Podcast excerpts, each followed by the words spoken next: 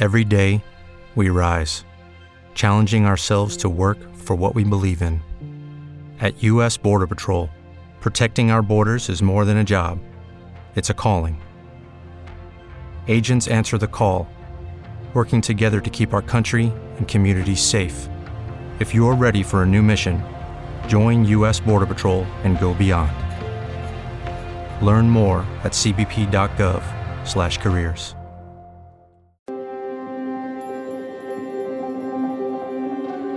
Hola, ¿qué tal? Bienvenidos a este nuevo episodio de Historias Itinerantes. Cuatro Caminos, inmersión total. Dante Incapié y Joana Bareño se conocieron hace más de 20 años y en ese momento, dicen, se enamoraron de inmediato. Lograron formar un hogar, tuvieron tres hijos y fueron muy felices durante mucho tiempo, pero su relación se empezó a desmoronar. Detrás del rompimiento hay una grave y delicada denuncia, pues Dante acusa a Joana de abusar sexualmente de su pequeño sobrino de 13 años. Con contundentes pruebas en su poder, espera que la justicia juzgue ahora a su expareja. En enero de 2020, el programa Cuatro Caminos del canal RCN publicó el caso de un exmiembro de la Armada Nacional que dio a conocer un caso que hoy la justicia aún no resuelve y pasó de denunciante a denunciado. Esta es nuestra historia itinerante de hoy, la de Dante Incapié, que no solo se ha enfrentado al sistema judicial, sino que busca que la propia justicia le otorgue la custodia de sus hijos. Mi nombre es Dante Incapié. Si no me conocen, pues bueno, creo que mi historia la pueden encontrar en Facebook como Dante Incapié y mi historia en Cuatro Caminos RCN. Mi historia de vida eh, empieza desde muy chico el sueño de ingresar a la, Marina, porque era el sueño de chico de, ingresar a, a la Armada Nacional y fue así como mis padres quindianos, mi padre quindiano y mi madre bayuna, decidieron apoyarme para ingresar a la Armada Nacional. Y fue así como en el año 94 ingresé a la Escuela Naval de Suboficiales a hacer carrera como naval, de la cual duré por 21 años, gracias a Dios, porque me guió por ese camino de la rectitud, de la elegancia, de la prudencia, del compromiso, del patriotismo, de ejercer democracia para el pueblo, de salvaguardar la soberanía y todo lo que en realidad hacen los buenos militares en pro de la, del pueblo colombiano. Y eso también se lo debo gracias a mis padres, un hombre valiente, un hombre guerrero, un hombre luchador, un hombre trabajador, que me enseñó a salir adelante y a no rendirme jamás. Y mi madre, que me dio la vida, una mujer que también eh, ha salido adelante en medio de tantas adversidades de la vida. Entonces, agradeciéndole a mis padres por ese hermoso detalle o hermosa eh, designo que tuvieron para mi futuro. De esa carrera como militar, duré 21 años en, en tan prestigiosa institución que fue o que es la Armada Nacional. Después de 21 años de servicio, tomé la decisión de irme a trabajar a otro país ejerciendo la profesión como militar. Fue así como estuve en el Medio Oriente. Y, bueno, todo eso lo, lo hice con el único y exclusivo propósito de sacar adelante a mis hijos y darles económicamente y académicamente lo que realmente pues yo no logré por cuestión económico o, o, o familiar. Y uno siempre quiere darle lo mejor a sus hijos. Por esa razón yo tomé la decisión de irme para poderle pagar a mi hija, la mayor, una universidad privada. Y hoy en día está terminando carrera en la Juan N. Corpas de, de médica. Próximamente será la doctora Laila Incapié. Sin embargo, de esa, durante mi carrera, pues tuve, tuve un, una relación conyugal, de la cual tuve dos hijas. Eh, hoy en día una tiene 23, la otra tiene 18. Y el último ser maravilloso que Dios me regaló, pues es mi hijo de nombre Dante Sayet, que hace parte de la población Down. Es el orgullo de mi vida, es el orgullo de mi lucha y es el por qué estoy contando esta historia. Y lo digo con tanta fuerza y con tanta alegría porque es el regalo más grande que Dios me ha dado en esa relación. Es algo maravilloso. Todos los hijos son hermosos y lindos, pero este niño es un niño extraordinario, es un ser humano maravilloso. Ese término que les dan de especiales realmente es así. Es un niño de un corazón especial, de un amor especial, de un cariño especial, de una mirada especial, de un abrazo especial. Entonces, eh, compartir con ustedes esta historia, mm, sé, que, sé que los va a tocar y vamos a tomar conciencia de, de cuál es el camino a coger, cuál es el camino que tiene que tomar la sociedad en medio de la indiferencia e indolencia del Estado. Han sido varios años de lucha, no solo por demostrar que no es responsable de las acusaciones en su contra, sino también para lograr recuperar a sus hijos. De los tres hijos nacidos, ya conté que mi último hijo eh, hace parte de la población Down y es el motor de mi lucha, el motor de mi causa. Es el, el por qué me he enfrentado a diferentes situaciones tan difíciles en la vida. A veces me pregunto por qué estoy pasando por esto.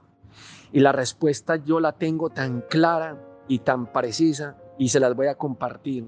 Y es porque es el designo de Dios. Dios ha querido que yo recorra este camino para poder, primero, salvar a mis hijos de muchas situaciones difíciles y que esta historia no se vuelva a repetir no solamente en mi generación, sino en las generaciones venideras. Que los linajes que siguen de aquí en adelante, hombre, sepan de lo ocurrido en años, décadas y tal vez centenarios atrás.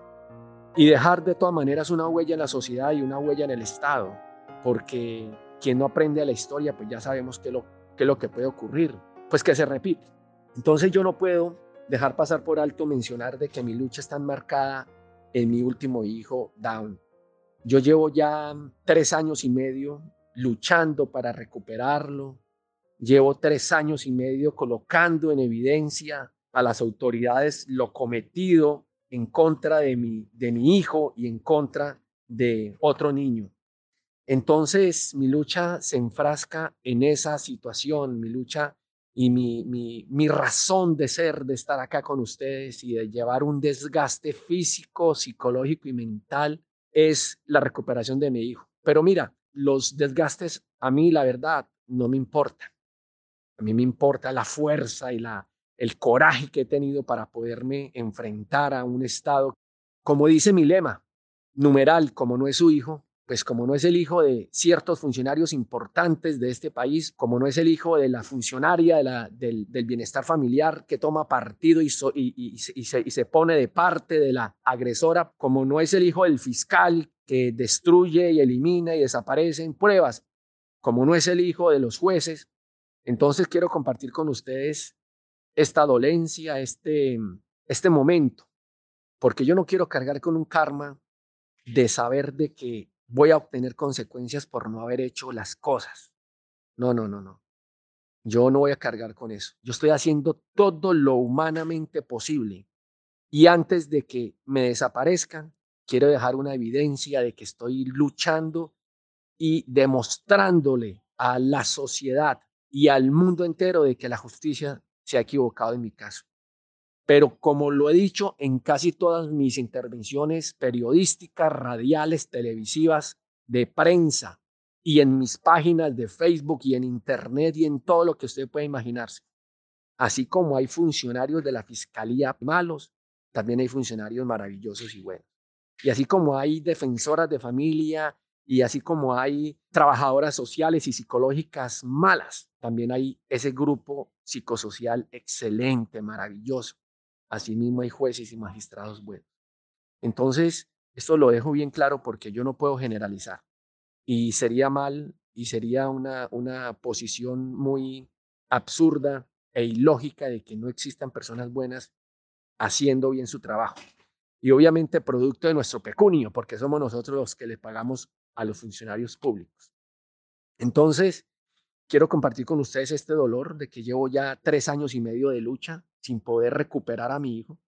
Y lo más doloroso es que llevo un año sin verlo. ¿Por qué? Por una decisión malvada, perversa, corrupta de una funcionaria pública, por una defensora pública de familia, el propio bienestar familiar. El propio bienestar familiar hace un año le entregó a la agresora de mis hijos la custodia de mis hijos. Y a mí me prohibió las visitas y lo que hizo fue incrementarme la cuota alimentaria, prohibiéndome las visitas, etcétera, etcétera, etcétera. Entonces, pues bueno, ya aquí les hago un pequeño bosquejo de lo que es este nudo tan maravilloso, pero vamos a desenredarlo en estas historias itinerantes. Pero ¿qué fue lo que originó que pasara de ser denunciante a ser denunciado? Mira que a veces, a veces uno, uno cae como en ese arrepentimiento el para qué se denuncia. ¿Para qué se denuncia si hay un desgaste, si hay un desgaste físico? ¿Para qué se denuncia si hay un desgaste económico? ¿Para qué se denuncia si la justicia no actúa? Es que esto no es nuevo. Esto es algo que pasa a diario en Colombia. En Colombia llevan del bulto y llevan más de la rume las personas que denunciamos que el propio agresor o el propio victimario. Y en este caso, la propia agresora o la propia victimaria. Entonces, ocurre un flagelo en nuestro país y es que la mala se victimiza. En este caso hablo de mala porque fue la mamá de mis hijos la que cometió los delitos acceso carnal abusivo con menor de 14 años, que eso está tipificado en el Código Penal, de, con, con ese término. Incesto, que está tipificado en el Código Penal, y pornografía infantil, que este es, este es tan importante como los otros porque este va hasta los 18 años. Delitos cometidos con menores de edad hasta los 18 años. Cuando yo evidencio que la mamá de mis hijos tiene estas conductas pedófilas y pederastas, abusando de la confianza de los niños, como fue en el caso mío, porque abusó de la confianza de un sobrino, de un sobrinito, de llevarlo los fines de semana a la casa finca y hacer fiestas, comer crispetas, ver, ver películas, y ahí era cuando lo enredaba para poder acceder a él sexualmente. Entonces, al yo denunciarla, me veo envuelto en una cantidad de denuncias que hasta el momento en el que salió el documental, que fue donde el mundo entero se enteró de lo que sucedió, fue el 12 de enero del 2020. Salió el documental de RCN Cuatro Caminos llamado Tía Abusadora. En ese momento tenía 12 denuncias penales en mi contra. ¿Quién las interpuso? La mamá de mis hijos, Ladi Bareño, que ya el nombre es conocido. Y no, yo, no, yo no estoy ocultando nada, eso ya hay un registro un registro de denuncias en contra de ella. Y otras denuncias interpuestas por su, por su abogado defensor, que es otro bandido, otro delincuente, un cómplice. Entonces, a esa fecha tenía 12 denuncias penales, pero quiero contarle a la sociedad, señor Javier, y a historias itinerantes que al día de hoy tengo más de 20 denuncias penales, más de 20 denuncias penales y van en aumento.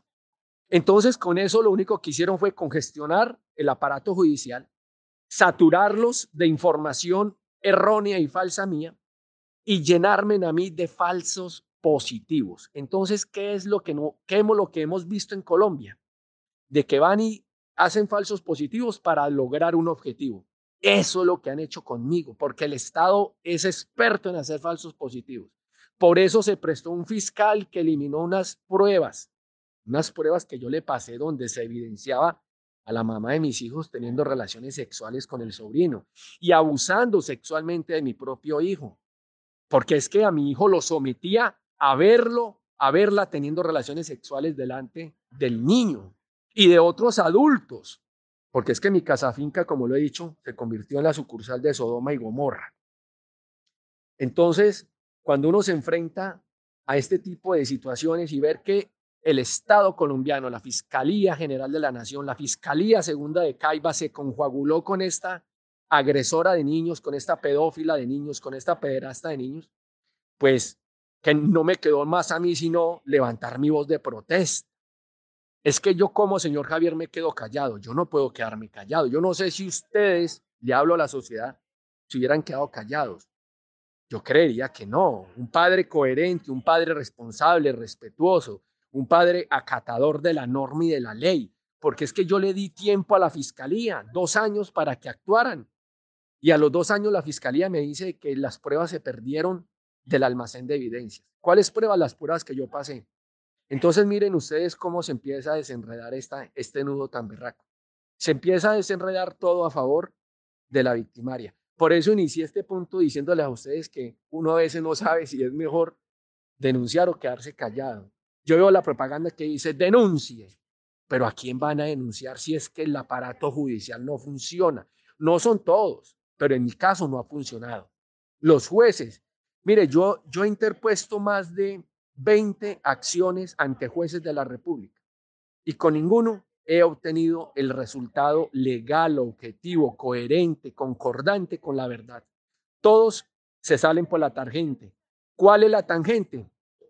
Dale la razón al fiscal, dale la razón al bienestar familiar, dale la razón a los, a, los compañeros que son jueces que están por debajo en primer nivel, a los de segundo nivel. Como es un mismo grupo, como es un mismo eh, eh, entre ellos se llamarán, no, este tipo me hizo protesta, no, este tipo me hizo manifestación, este tipo va y se para la fiscalía y hace, hace escándalo, va y se para el bienestar familiar y grita Lina Arbeláez, no hace nada, haga algo, va y se para el bienestar de Armenia, va y se para el bienestar de Villavicencio, va y, y se para y, paraliza la avenida 68 en Bogotá, va y se para en los puentes, se va a Estados Unidos a hablar con la UNICEF en Nueva York, se va a, la, a la ONU, las Naciones Unidas a colocar esto en evidencia.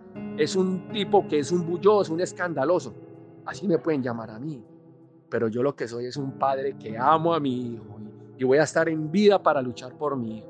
Entonces, de esta manera me he visto envuelto en una serie de falsas denuncias, de falsos positivos, donde el Estado colombiano quiere callarme o encerrarme en una cárcel para silenciar la verdad. Pasan los años y la Administración de Justicia no ha resuelto su denuncia ni las que se han radicado en su contra. Yo no voy a permitir que ataque el peor virus de la sociedad y en especial la sociedad colombiana. Se llama el corona olvido. ¿Y sabe por qué ocurre este flagelo y este virus mortal? Porque nosotros olvidamos muy fácil. El tiempo el tiempo hace su efecto. Y yo no voy a permitir que el tiempo haga su efecto en mi caso. Jamás, jamás lo voy a permitir. Llevo tres años y medio. Sí, la gente me dice, oh, señor Dante, estás muy acabado, estás rematado, estás deteriorado, estás ojeroso. Como dice la canción, flaco, ojeroso, cansado y sin ilusiones. Mire, maravilloso. Yo me siento también así porque esto lo único que me da es ánimo y a sabiendas de que son las consecuencias de luchar por mi hijo. Yo estoy feliz, estoy maravillosamente contento de emprender esta causa. Es el designo de Dios, me tocó a mí y estoy dejando huella. Y voy a seguir dejando huella en la sociedad y en mi familia. Hay que hacer algo por los niños, niñas y adolescentes. El tema de Sara Sofía es triste, triste triste, un Estado que no ha podido sacarle la verdad a los dos delincuentes y bandidos de los padres de la niña. Es increíble. Es increíble que no le puedan sacar la verdad. Pero por favor.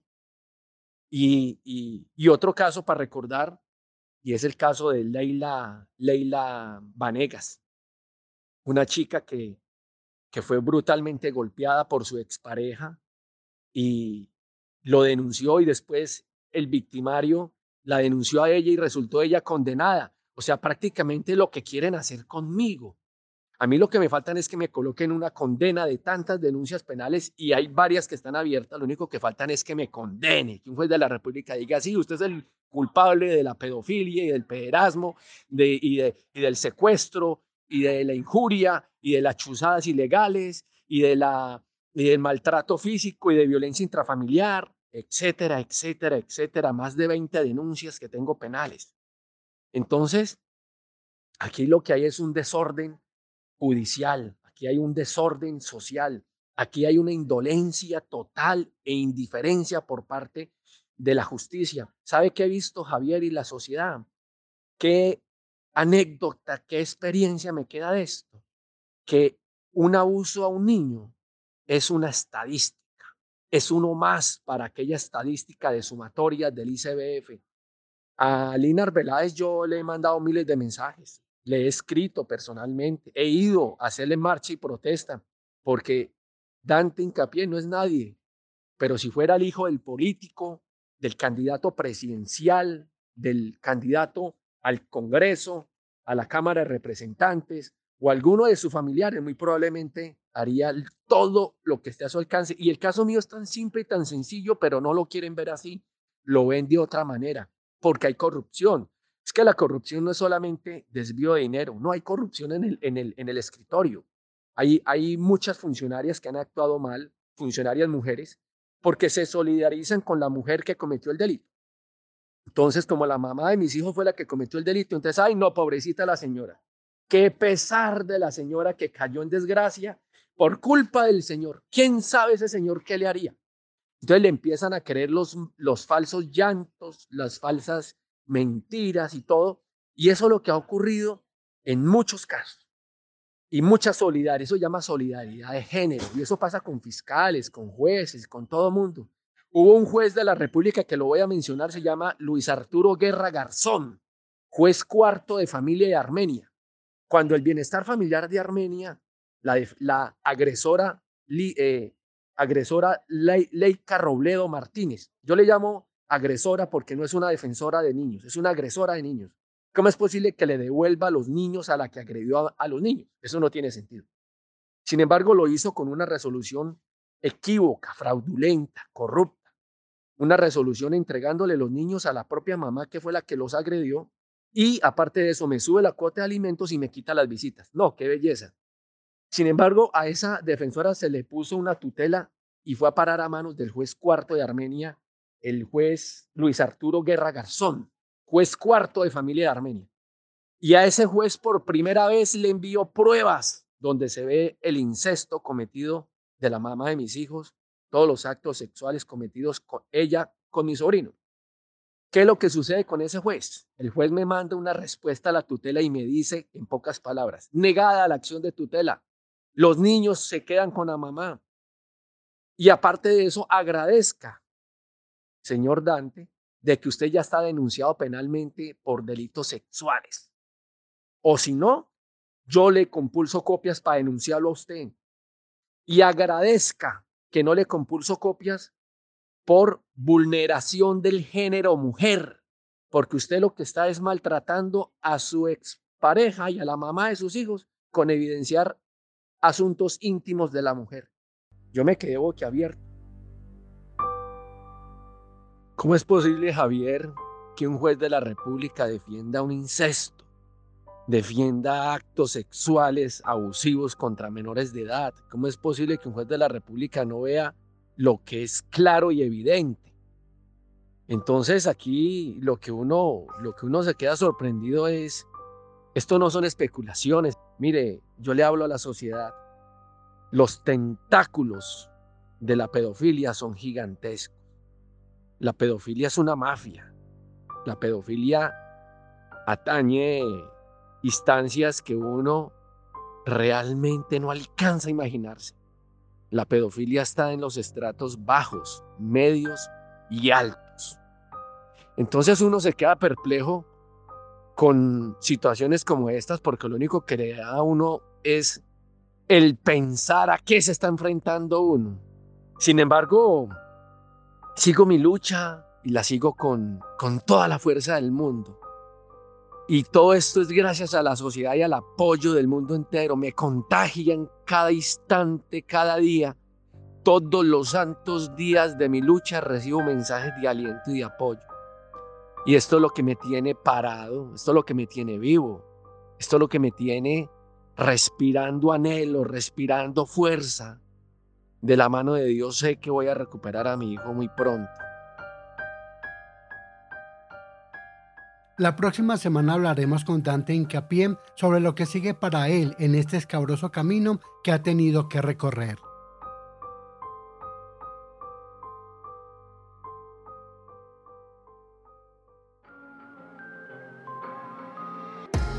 A todos ustedes muchas gracias por escucharnos. Historias itinerantes es una producción de Sin Candado Radio.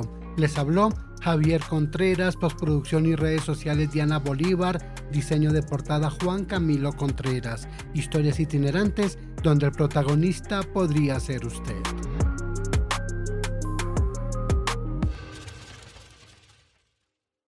Lucky Land Casino asking people what's the weirdest place you've gotten lucky? Lucky? In line at the deli, I guess? Aha, in my dentist's office.